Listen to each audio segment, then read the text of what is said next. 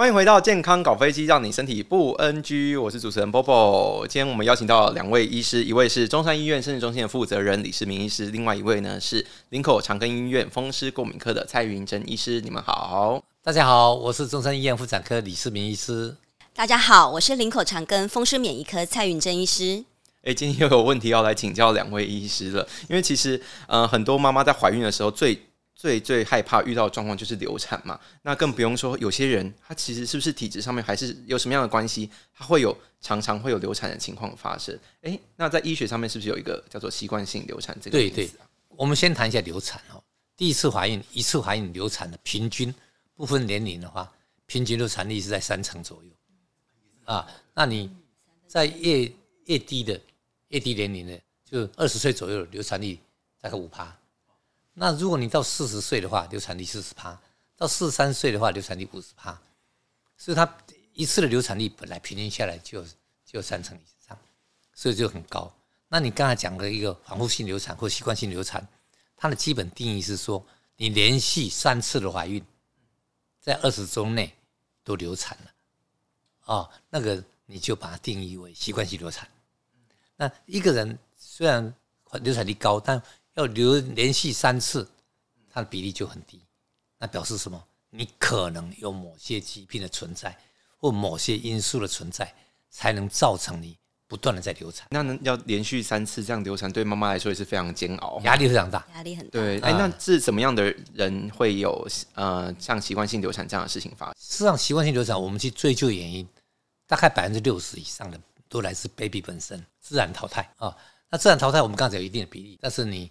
连续三次怀疑到这个 baby 不正常，是不是来自父母亲？所以我们常常就会检查爸爸妈妈的染色体是有没有平衡转位，或是有颠倒转位啊，上下颠倒的转位。父母亲有一个平衡转位，但他遗传给小孩子的时候就变不平衡，那这时候小孩子一定会流产。转位是什么？嗯染色体从第一对跳到第三对，第一对的一部分跑到第三对。通常都是第一对跟第一对要这样接接接接这样子。那对爸爸来讲，他是好的，因为都有都存在。但他一半给小孩子的时候，就发现。会断了一个或多了一个，哦，这叫平衡肠胃。那习惯流产还有一个是啊，子宫的因素，管你是双角子宫、单角子宫、子宫肌瘤、子宫肌腺瘤或子宫息肉等等，子宫提供环境不够好哦，你没有得到彻彻底的解决，它流产几率就偏高。哦，那另外我们常见的是荷尔蒙因素，假设你有糖尿病，有甲状腺疾病，哦，或是你是多囊性卵巢囊肿的，我们一般常会做。第一个先检查爸爸妈妈的染色体，第二个筛选你这个荷尔蒙，你们糖尿病有甲状腺功能说先筛选一遍，啊，第三个我们会做的是免疫抗体分析，因为免疫抗体里面它容易产生血栓，血栓堵住胎盘了，小孩子就坏掉，或是抗体或免疫细胞攻击 baby 了，你没有得到一个改善的话也会，所以我们一定会做这些呃内分泌分析以外，会做抗体分析。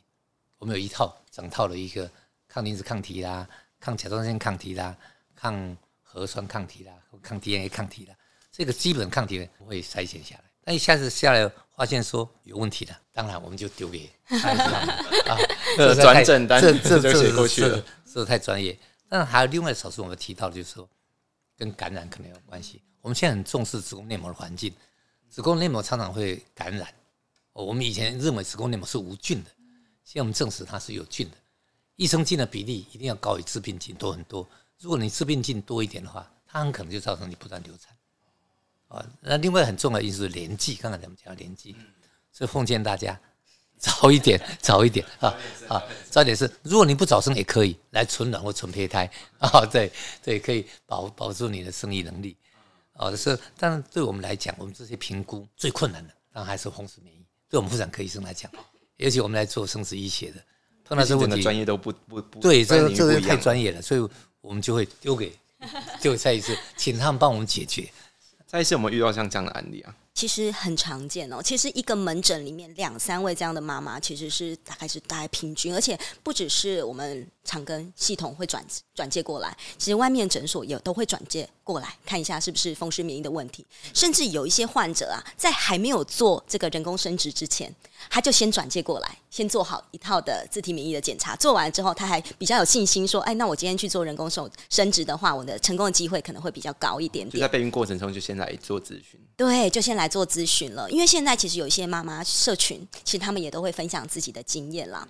那最主要呢，其实不只是这个怀孕的这个过程，当然妈妈很希望成功嘛。接下来就是要看出妈妈是不是本身其实根本就有自体免疫的疾病，但是她不知道，因为她还没有发病，她从来都不晓得这件事情。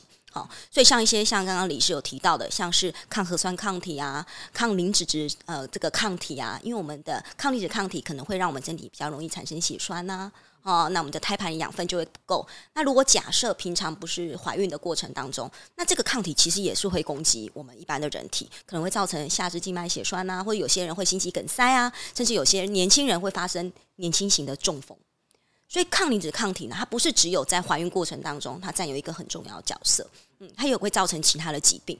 接下来就是甲状腺的部分。因为其实甲状腺疾病其实其实现在还蛮常见的哦，就是我们生生那个新陈代谢科都会有，对，多多少少都一定会有。但是你有这个抗体，是不是代表你的甲状腺一定有问题呢？不一定啊。对，所以你刚开始不会觉得自己可能是甲状腺相关的抗体呃的问题这样子。所以呢，我们会做一整套的检查，甚至还有一种抗体，像抗精虫的这个抗体。啊，这个也会，因为可能爸爸的精虫到妈妈的体内的时候，他就已经先在前端的时候就就被阻挡掉，你连要收进的机会都没有了。对，它各各种各式各样的抗体会出现这样子，所以我们会做个筛检。那另外就是要帮妈妈找出看看她是不是有一些潜在的自体免疫疾病啦，最主要是这样。那想请问一下，自体免疫疾病到底跟这个流产有什么样的关系？怎么会导致说流产呢？是我们怀孕有一个很基本的要件，就是要免疫调节。或免疫容忍，让妈妈能容忍这个半异体的东西到你身上来。半异体是是是是，嗯、外星人。对，你把父亲的肾脏移植到妈妈身上，一定会被排斥掉。但是这个小孩子一半来自于爸爸，把他丢到子宫里面，竟然安然无事；或代理孕母，完全没有相关的也无事。所以说，这是一个免疫容忍、免疫调节。当你自体免疫疾病发生的时候，表示。你的免疫是过强的，他他有没有办法去调节这个你过强的免疫？所以自体免疫疾病对我们早期流产来讲蛮重要的，它容易有些会产生血栓，有些会直接攻击啊，那有些是因为细胞攻击，有些是抗体攻击。哎，那想请教一下李医师啊，您本身在那个门诊的过程中有没有遇过说有自体免疫疾病然后想要来怀孕的？那我最近有一个案例，他是红斑性狼疮的病人，他啊、呃、一生的愿望。就是完成一个一个生家的梦想啊，对，尤其他公公的要求，所以他压力就很大。他是自体免疫疾病，那自体免疫疾病我们知道，有些像红斑性狼疮，它时好时坏。他来的时候，他的肾脏快快接接近洗肾边缘，他还要来搏这个命啊。当然，我们想帮忙他完成这个任务，但但是现实上的问题，他很可能怀孕到一半，心脏挂掉，肾脏挂掉，所以说可能要洗肾这种之类。我们会告诉他有对。高血压的影响，对心脏影响，对什么各身体影响、肾脏影响的风险，所以像这种病人，我们又丢回去给给蔡医师他们共同照护了。对，我说 请他们帮你照顾好，是你的肾脏功能这个环节的好一点了，来再来找我们。那我们先做的是什么？把你的胚胎储存好啊，我可以先储存你胚胎冷冻，身体调好了，肾脏功能恢复一些了啊，你再来完成这个任务。就等于说，我在这边等他的那个身体状况好一点。对对对，所以我们常常会转介一些风湿免疫相关疾病的病人给蔡医师他们，因为这实在是太专业了。其实这也是要两颗来共同才能来完成的。这这就你就换个角度想，就是今天你要邀请一个租客来住到你家来，你的环境一定要好嘛。你的房子里面有壁癌、有漏水。他一定不愿意住下来嘛？嗯、住一住之后又说不行，我这我要换换房子，对类似之类这样。所以我们的目的呢，就是希望说可以把这个环境，呃，可以把它经营的好。那红斑性狼疮呢，为什么说会在这里特别提出来？最主要是因为在怀孕过程当中，可能会红斑性狼疮的病情加重，可能妈妈本身的红斑性狼疮可能处于比较一个稳定的状态，也有可能因为一怀孕了之后，疾病突然变差。所以，假设你一刚开始就已经不好了，这时候再怀孕，那只会变得更不好。所以这个时候要很小心。那刚刚李医师有提到了，就像他可能会有一些心脏衰竭、肾脏衰竭，甚至有一些可能会有一些呼吸衰竭的情况。其实这个也都跟红斑性狼疮怀孕过程会产生一些免疫反应有关系，它会加强这件事情。所以不只会流产，可能妈妈的性命也有可能会保不住。嗯、那这时候那就很麻烦啦。对啊，那确实是真的非常重要。对，况且在怀孕期间用药又跟没有怀孕不一样，哦，又有更多限制了，对，对不对？你有更多的考量。是有些药物是有毒性的，对 baby 你也不能随便用。是，所以说在用药方面种类实在太多了。这个怀孕期间用药，我们还是有 这回给他们照顾。哦，拜托帮我们照顾好。是是是，用药这个真的是，就像刚刚李医师有提到说什么免疫抑制剂、免疫调节药，其实它很复杂。那有一些呢，它可以好好控制病情，它但是它有可能会致畸胎。哎，那这时候。致畸胎的意思就是让宝宝变得畸形，嗯、对。那接下来呢，就是呢可能会也会让我们卵巢分泌的功能，呃，制制卵的功能呢变差。所以这时候我们会跟他说，如果你要做这个治疗之前，你可能先去找医师先冻卵。这时候我们再来做比较激进的治疗一点点，因为有一些治疗的确是会影响影响到那个卵巢的功能，对对对，子宫的环境。所以呢，有的时候我会建议病人，因为尤其红斑性狼疮，它刚好是在育龄期的女性，就是所谓可以生这时候在适合生产时候的女性，对，好发在这一群女性身上。所以这时候如果你没有好好的把自己身体养好的话，然后你去怀孕，其实可能会造成性命上的问题。好，那接下来就是刚刚李医师有说了哈，就是说有一些药物要很小心。如果假设你在用这些药，但是你不小心怀孕了，该怎么办？有的甚至我们会把安排住院，让他把宝宝拿掉，那这就很可惜了。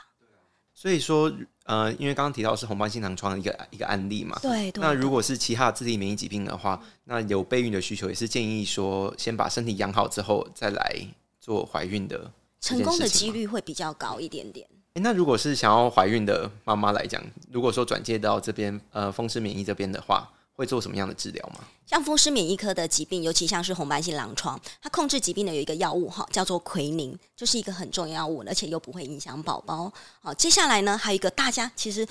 听到这个名词就为为之色变哦，闻之色变这样子叫做类固醇哦，真的。说你确定你要给我类固醇吗？但是其实类固醇是算比较不影响宝宝的，呃，因为当然还有其他的免疫抑制剂，那这会致畸胎的部分我们就要先暂停这样子。对，那如果说呢比较严重的病人哦，可能类固醇的剂量都会必须用到很高剂量，那这时候就要小心一些感染的问题。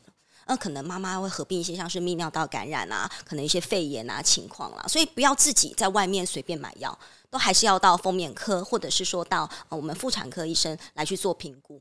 那接下来呢，红斑性狼疮的病人可能会有一些其他的并发症，比如说像是肾脏的问题。刚刚李医师有提到的，可能他是需要洗肾的患者，那个，嗯，对你可能就要保护你的肾脏。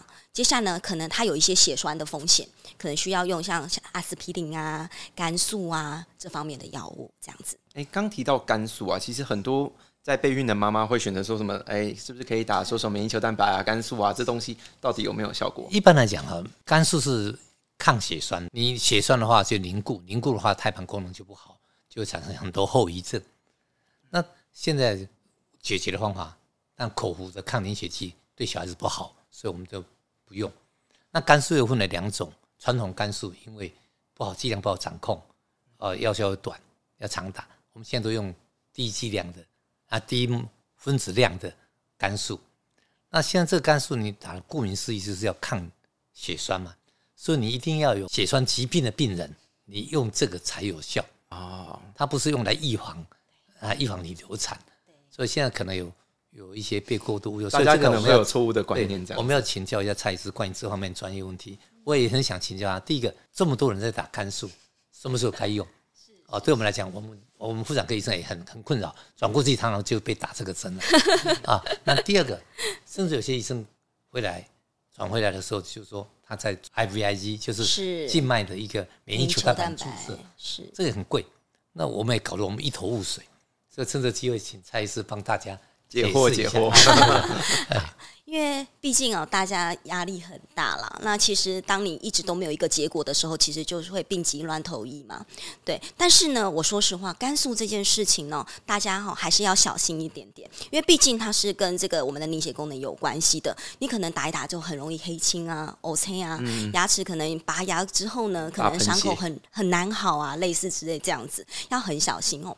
但是呢，假设你真的有自体免疫相关的疾病，或者是有验出一些像是抗体哦，我们叫做抗。磷脂质症候群的一些指数真的是高，再加上一些临床症状，临床症状就是我们病人有曾经有发生流产，或者是有发生过像是有些人是心肌梗塞，有些人是中风，甚至有些人是周边静脉可能有血栓哦，可能脚有肿起来啊，手指头发黑的情况，这时候呢，这有临床的证据了，不是单纯的抽血检查报告而已，这时候就会考虑使用肝素这样子。对，因为我临床上也是有一些病人，他一直以来都没有怀孕。然后呢，他看了自体免疫疾病，看了一阵子之后，才发现说原来他是抗磷脂症候群。对，然后呢，他在备孕前的时候，其实他就在使用肝素，只是剂量比较低一点点而已。哈，不会像有些人心肌梗塞或者中风啊，他使用的剂量比较高这样子。嗯，那接下来讲到的是 IVIG 哦，IVIG 呢，现在坊间大家都在讲，它叫做免疫球蛋白。但免疫球蛋白这个名词其实是很广的，一般我们正常里面身体有的抗体，它也叫做免疫球蛋白啊，这就是对，就是这只是一个统称啦。那 IVIG 最重要就是静脉注射，静脉注射免疫球蛋白到你的身体里面。对身体会有什么样的作用吗？哦，其实因为我们身体里面为什么会需要这个免疫球蛋白，就是希望去抓住敌人嘛。那假设我们身体里面有一群军队，它是攻击自己细胞的这群军队，那它就需要另外一群军队来抓住它，抑制它。那这另外一群军队呢，控制这一群不乖的军队的，就叫做 IVIG，就叫做静脉注射的免疫球蛋白。所以希望说可以控制这种很急性、很发炎的一个疾病的状态。但是因为这个药第一个很贵。好，第二个呢，就是说，假设你有一些禁忌症，禁忌症，比如说像是 IgA 这种某一种抗体的缺乏症的这群病人，你是不能打这个药的。所以，假设你自己在外面房间，好，假设说呃跟别人交易啊，然后取得这个药物的话呢，哦，但是你没有做好我们先先前的一些检查跟治疗的话，你就去打这个药，其实是会有一些风险在的，要很小心这样子。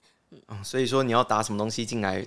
我知道可能备孕的妈妈可能压力真的非常大啦。那听到旁边很多人说什么呃，这东西可以有助于怀孕，有助于说他们都会就是盲目的就相信了。但是我觉得，如果你要再额外再打什么东西进到你的身体里面的话，最好还是要来跟医师来做咨询的。尤其关于风湿免疫方面哦，你自体免疫方面真的要请教专业，这一般妇产科不容易了解，况且也不懂哦，所以说我们常常要合作，就是说希望他们把这个病人照顾好。让我们能顺利怀孕啊，那产后不要出问题这样。嗯，我再举个例子，就像比如说，就像刚刚讲的，临床证据跟抽血啊，它是要相辅相成的，并不是说我今天是去治疗那个数字，因为有很多妈妈她可能验到这个抗体，但是她其实没有这个疾病，没有这相关的问题存在，那她就想说，那我要把这个抗体全部都抓住，啊，把它抑制掉，但是其实这件事情是错误的，会不建议这么做，这样子。对，除非说真的有证据，就是说，哎，你的确是有这样子自体免疫的疾病。